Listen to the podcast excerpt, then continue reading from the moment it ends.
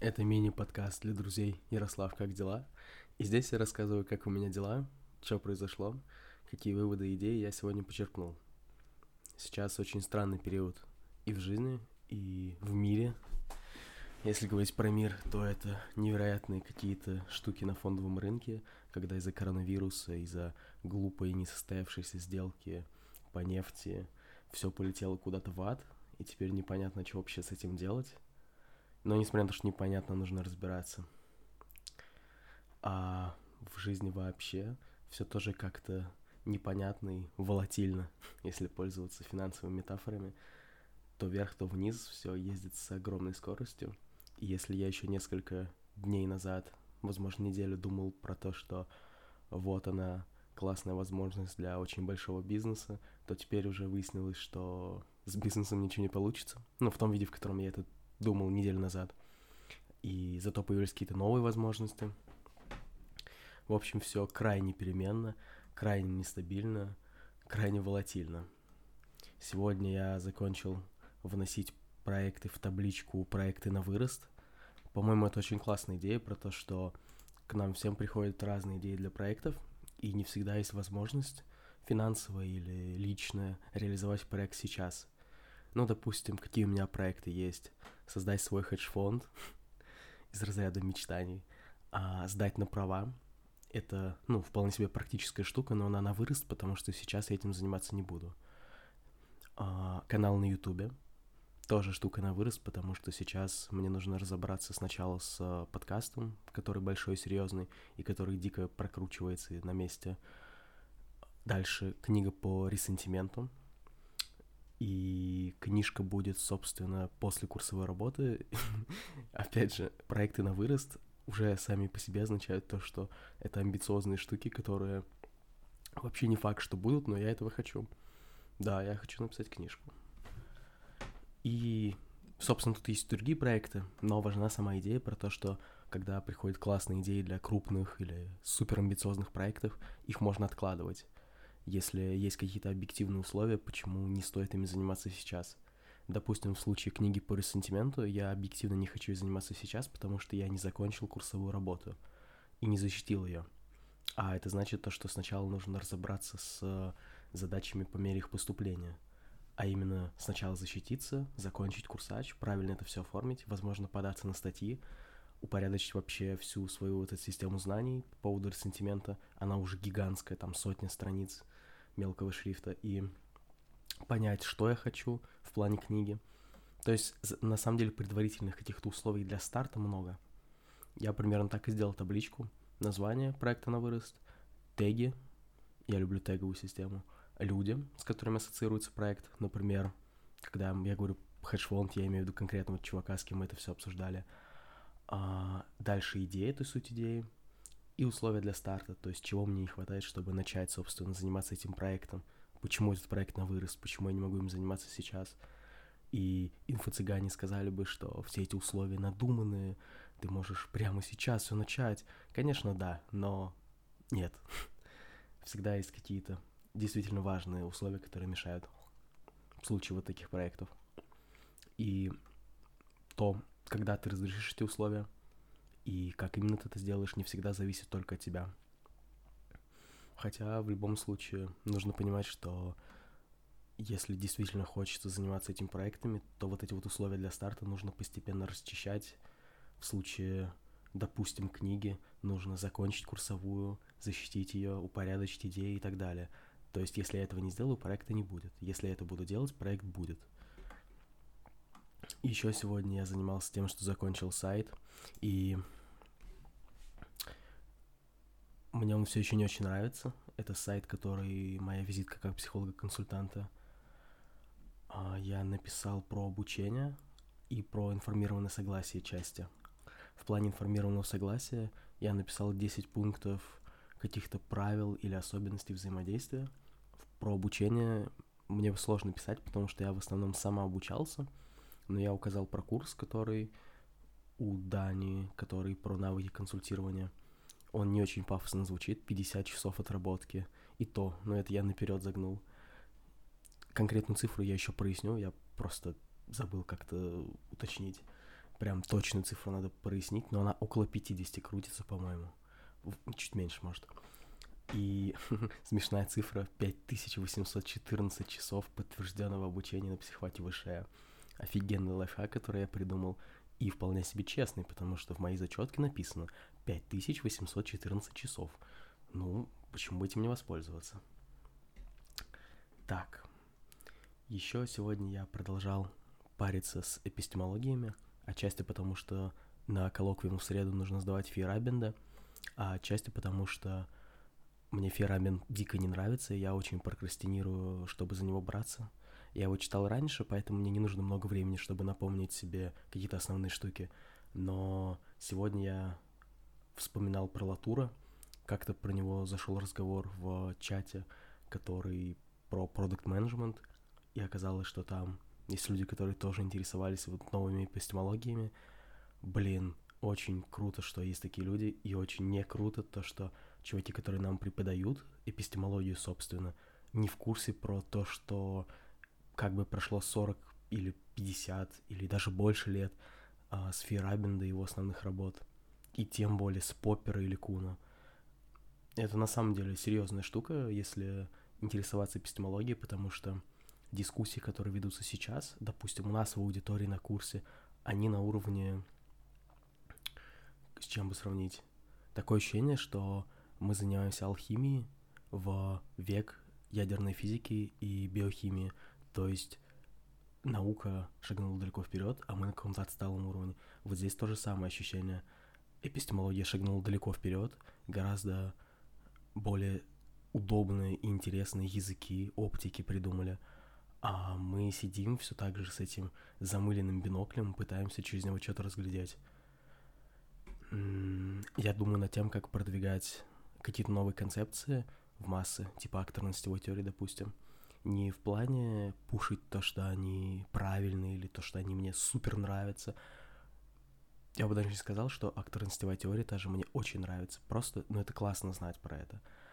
А, мне интересно просто как-то ну, информировать людей, что ли, что вот есть такие классные штуки, на них тоже можно обратить внимание.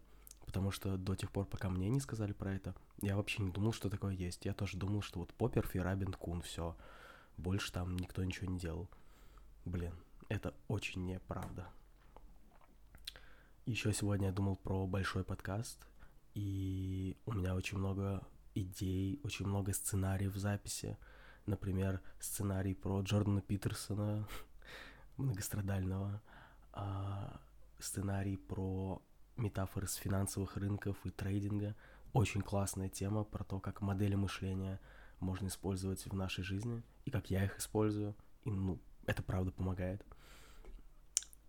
В общем, идей много, но немножко подвисает процесс записи. Сейчас я буду думать, как, может быть, организовать это все дело дома, как монтировать, добавлять джинглы. Например, вот сюда я хочу добавить джингл, где люди говорят что-то такое «Ярослав, как дела?» или какие-то такие штуки. В общем, сделать заставочку. Еще сегодня я много медитировал, потому что был дикий стресс, связанный с фондовыми рынками. Вообще, вчера, сегодня, вот эти вот дни у нас выходные на московской бирже, но...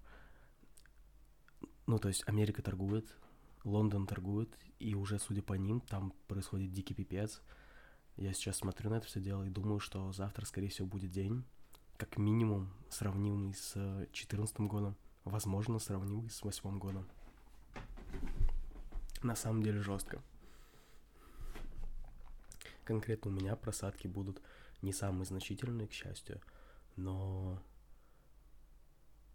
блин, просто нужно быть готовым и даже те, кто не сильно связан с фондовым рынком, именно завтра советую как-нибудь посмотреть на то, что будет происходить. Возможно, не в новостях, а просто какие-то котировки, чтобы немножечко-немножечко понять природу рисков, потому что я огромный сторонник фондового рынка, и от завтрашнего падения или кризиса какого-то это не поменяется. Меня раздражает, когда люди задним числом говорят, вот, сидишь ты в своих этих акциях, облигациях, а они там падают – ну, понятное дело, что это происходит из-за непонимания природы финансовых рынков, природы фондового рынка. Это крайне сложные все штуки, но я не сохраняю в них веры вообще. Это на мой взгляд, одни из самых важных и удобных инструментов финансовых, которые только существуют. Ну, точнее, наборов инструментов, там много всего. Я это все к тому, что тот позитив, который я транслирую по отношению к фондовому рынку, в том числе своим друзьям, знакомым, он часто не включает в себя разговор про риски, потому что обычно люди так думают про то, что это дико рисково, казино или лотерея, господи, что только не думают. Но на самом деле риски есть и в случае настоящей ситуации. Риски, которые много кто не учитывал, допустим, ситуация по нефти была крайне неожиданной, ну, собственно, из-за неожиданности своей она настолько сильно и подвинула рынки вниз. Сложно было угадать какую-то вот развязку такую по нефтяному решению. Вообще невозможно было угадать про коронавирус.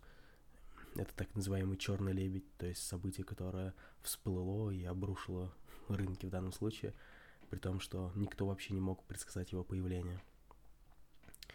У Насима Талиба есть отличные идеи по поводу вот таких черных лебедей, немножко ангажированные, потому что он этим занимается, естественно, он считает, что это сверхважно, но это правда важно. И какой-то его энтузиазм можно простить, избыточный энтузиазм можно простить и просто почитать книжки, они классные, про э, хвостовые риски, то есть про события, которые происходят очень редко, но наносят очень много урона или наоборот очень много пользы, про всякие концепции с этим связанные, про, опять же, всякие эпистемические принципы. И вот его последняя книжка «Ставь шкуру на кон» или как так она называется – Сейчас это все супер актуально и в связи с финансовой ситуацией, и в связи с ситуацией в обществе, очень нестабильной такой, я бы сказал. Еще сегодня я придумал, собственно, записывать вот эти выпуски мини-подкастов. А, наверное, буду делать каждый день и делиться всякими идеями, событиями важными. Это все же не аудиодневники, то есть я постараюсь транслировать какую-то пользу, то есть делиться какими-то как я уже сказал, идеями, концепциями, ментальными моделями, экспериментами поведенческими, вопросами, а, чтобы это было не просто про меня, а скорее про какие-то мои интересные выводы, которые полезны не только мне. Наверное, важно еще упомянуть сегодня то, что закончилась классная рассылка про помогающие профессии – или, или про лидерство. В общем, я не до конца помню конкретно эту рассылку, но есть целый набор рассылок от одного чувака, и там очень классные вопросы и очень классные мысли на подумать. Сегодня было письмо про а, то, как управлять страхами и ожиданиями относительно клиентов в помогающих профессиях. Ну, в моем случае это психологическое консультирование. И конкретно работа со всякими ситуациями, когда тебе, например, нужны деньги, и поэтому ты соглашаешься работать с клиентом, с которым ты бы в ситуации, когда тебе не нужны деньги, не согласился бы работать, как вообще с этим всем работать. Достаточно интересно было, и я тоже задумался про то, как вообще быть в таком случае. Как небольшой спойлер, по мнению чувака, и, ну, собственно, по моему мнению тоже, для хорошего старта в помогающих профессиях, типа консультирования, коучинга или чего-то такого – а, должен быть хотя бы один фактор из трех. Подушка безопасности, сумма денег достаточная на год-два нормальной жизни при отсутствии доходов вообще. Такая продвинутая подушка безопасности. Второй пункт – это постоянная работа, которая дает достаточно денег на жизнь и свободного времени на работу с клиентами. Допустим, работаешь в e-learning, делаешь курсы или управляешь проектами, а после работы или на выходных – или в случае удаленной работы как-то в течение дня, неважно, ты занимаешься, собственно, консультированием. Вариант звучит сложно и как-то уже от самой сути хочется повыгорать чутка, но вообще-то говоря, это реально, если хорошо организовать. И третий пункт для старта — это пассивный доход с акций, облигаций, продажи биткоинов, сдачи в найм квартиры и тому подобное, пишет чувак, и я с ним очень согласен я пытаюсь разработать сразу три пункта, чтобы стартовать в консультировании и в своих личных проектах бизнесовых, а именно подушку безопасности, то есть деньги на условно несгораемом депозите, а, пассивный доход, который связан с подушкой безопасности в моем случае, потому что у меня все так или иначе вертится на фондовом рынке, просто в разных классах, типах и наименованиях активов. А, и вот этот пассивный доход и подушка безопасности дают реально много уверенности каких-то своих силах в жизни и финансовой уверенности, стабильности. Насчет постоянной работы сложно, потому что в каком-то формате она у меня точно будет. Это будет либо работа, связанная с e-learning или какими-то другими э, штуками про управление проектами, про разработку. То есть про то, что я уже делал и где у меня есть хорошие стартовые позиции по деньгам в плане работы. Либо это будет бизнес, на что я очень надеюсь, но боюсь, что с этим может не получиться. Неправильное слово, я не боюсь, я думаю, что с этим может не получиться, потому что э, бизнес это все-таки как мне нравится про это говорить, управление удачей. То есть в бизнесе все в бизнесе, в котором я хочу заниматься, все основано на контактах, на ситуациях, на возможностях, и по факту ты не можешь просто взять, сесть и написать 50 идей для успешного стартапа, и потом все пойти деплоить, потому что это так работает, опять же, у инфо-цыган, но в жизни так не работает. И действительно классные идеи, они приходят из общения, из не пойми откуда, из каких-то странных тусовок, то есть невозможно предсказать, когда появится хорошая идея, и тем более хорошая идея с возможностью ее реализовать. Допустим, инвестфонд, а точнее хедж-фонд, это очень хорошая идея, но она на вырост, ее нельзя сейчас реализовывать.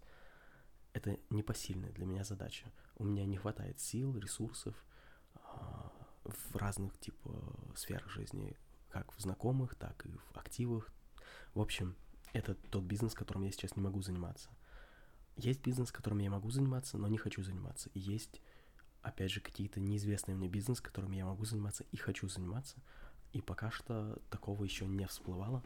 Я активно ищу коллаборации, активно ищу какие-то идеи, но при этом понимаю, что это все же, как я уже сказал, управление удачей. И я не могу предсказать точный момент, когда все будет работать в плане бизнеса. Я не оставляю возможность какой-то постоянной работы на кого-то в качестве такой супер-супер дополнительный. Для меня это просто одна из опций. Одна из опций на пути в будущее. Наверное, на этом стоит закончить. Спасибо, что послушали. И комментируйте вообще, стоит ли в таком формате делиться, интересно ли это кому-то прикольно ли, чего добавить, чего убавить, прикольная ли заставка, когда кто-то говорит «Привет, как дела?» или что-то такое, какую можно сделать заставку. Первый выпуск вообще без обработки, чисто пишу на микрофон и сразу выкладываю. Всем добрых снов или доброго утра. Не знаю, когда вы это слушаете.